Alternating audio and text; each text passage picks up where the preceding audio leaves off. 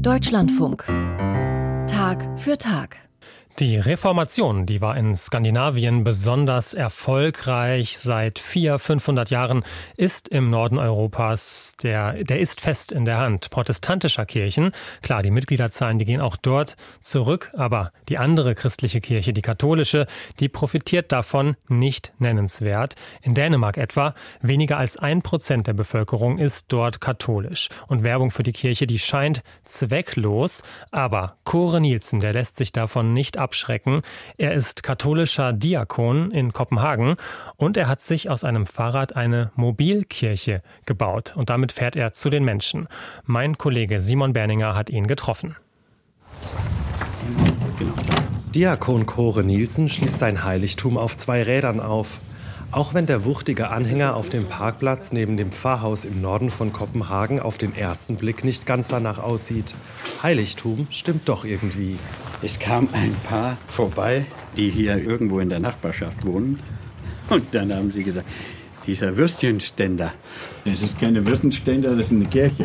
Naja, aber das ist schon eine sehr, sehr ungewöhnliche Kirche. Nennst du sie wirklich Kirche? Mobilkirche, ja. Die Grundfläche dieser Mobilkirche misst etwa zwei mal drei Meter. Wer von außen genauer hinschaut, erkennt auf dem Anhänger auch Hinweise, dass es sich hier, ja, quasi um ein katholisches Gotteshaus handelt. Das ist ganz bewusst so grob gewählt, dass es nicht HD-Auflösung ist. Also ein richtiger Grafiker war dabei. Ja, ja, ja, ja. Ich wollte auch bewusst nicht schreiben, Jesus ist das Leben oder bekehr dich oder sowas Frommes. Weil jetzt kommen Menschen und sagen, äh, du, ist das nicht? Ja, genau, das ist der Petersdom in Rom. Und schon da habe ich dann einen Eingang zu einem Gespräch. Und auf Gespräche mit den Menschen im weithin entkirchlichten Dänemark kommt es dem Geistlichen an. Dafür stellt sich Kore Nielsen für gewöhnlich mit seiner Mobilkirche in die Kopenhagener Fußgängerzone und wartet auf Menschen. Fromme Sprüche locken da niemanden, sagt der Diakon, der in Münster studiert hat. Die katholische Kirche in Dänemark ist sehr klein und in einer unglaublich säkularisierten Welt. Auf dem Papier, ja, sind 78 Prozent Mitglied der evangelischen Kirche, aber wenn es ein ganz toller evangelischer Priester ist, schafft er 1 Prozent Kirchenbezug. Wir müssen uns profilieren als Katholiken. Und ich bin verantwortlich für Neuevangelisierung und deshalb auch die Mobilkirche, weil ich einfach gesehen habe, wenn du so eine kleine Kirche bist, ist es sehr leicht, in sich geschlossen zu bleiben hinter verschlossenen Türen, weil es ist sehr schön, du bist katholisch, ich bin katholisch und dann trinken wir einen Kaffee zusammen.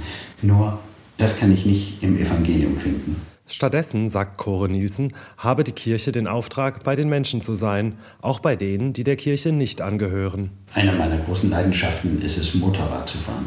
Und in Kopenhagen gibt es drei christliche Motorradgruppen. Ich würde niemals mit denen mitfahren. Das wäre sowas von langweilig, weil die kennen ja alle Gott. Ich fahre in einer Gruppe, die sind nicht ganz schlimm, aber auch nicht ganz nett.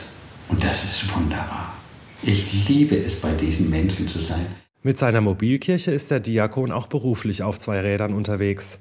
Eine wirkliche Kirche ist sein Gefährt freilich nicht, also kein Ort, an dem Chore Nielsen Gottesdienste feiert, predigt oder die Kommunion austeilt wohl aber ein Ort, an dem Menschen genau das bekämen, was sie im hektischen Alltag gerade brauchen, und sei es ein Stück Schokoladenkuchen. Wir sind ja nicht doof.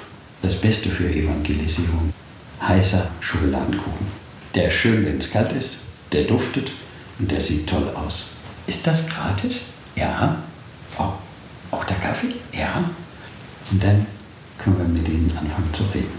Oder Kore Nielsen hört einfach nur zu, so wie jenem Mann, der ihm besonders gezeigt habe, dass sein Angebot mitten in Kopenhagen einen Nerv treffe. Du konntest schon an seiner Körpersprache sehen, alles ist schlecht. Dann habe ich ihn gefragt, möchtest du einen Kaffee? Ja. Kuchen? Ja. Der war ganz, ganz weit weg. Und dann habe ich gesagt, weil ich stolz auf meine Mobilkirche war, möchtest du die Mobilkirche sehen? Ja. Und bis dahin hat er nur mit Ja oder Nein geantwortet. Dann zündete er eine Kerze an und sagte dann, das ist für meine Frau. Und dann fing er an zu erzählen. 14 Tage vorher ist ein Mann durch Kopenhagen gerast, er hatte getrunken, ist dann in seine Frau gefahren, sie ist in der Luft hochgeschleudert und ist dort gestorben. Und er hatte in diesen 14 Tagen nicht jemanden zum Reden. Dann dachte ich, ja, jetzt weiß ich, weshalb wir das hier machen. Solche Beispiele sind es auch, mit denen der Diakon in seiner Kirche argumentiert. Denn Dänemarks Kirchenleitung muss jede Investition kritisch prüfen. Das einzige dänische Bistum Kopenhagen ist personell wie finanziell so schwach aufgestellt, dass selbst die Finanzierung der Mobilkirche nur mit Hilfe des deutschen Bonifatiuswerks für die katholische Diaspora in Nordeuropa möglich war. In der Kirche haben einige von den Priestern gesagt, was sollen wir denn damit? Wir kriegen ja nicht mal die Kirchen voll. Der Bischof war auch am Anfang so etwas in Zweifel. Ja, was sind die Früchte von der Mobilkirche? Der überwiegend größte Teil sind Menschen, wo ich sagen würde, wir haben etwas gesät und die Früchte sehen wir wahrscheinlich nicht. Ich treffe diesen Menschen in dieser Situation, in der Hoffnung, dass er sagt, irgendwann, ja, da war doch jemand in der Kirche. Und ich glaube, das passte sehr gut. Umgekehrt würde Kore Nielsen wohl auch gut als Priester in die Kirche passen. Davon seien viele in seinem Bistum überzeugt. Tatsächlich sei er auch nach Münster gegangen, um Priester zu werden. Allerdings war da Eva Maria bei den Vorlesungen, die jetzt meine Frau ist.